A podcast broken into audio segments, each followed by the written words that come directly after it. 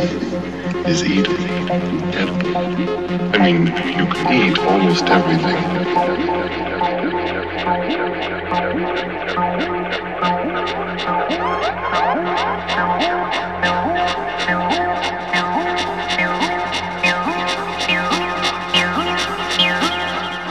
You can eat almost everything.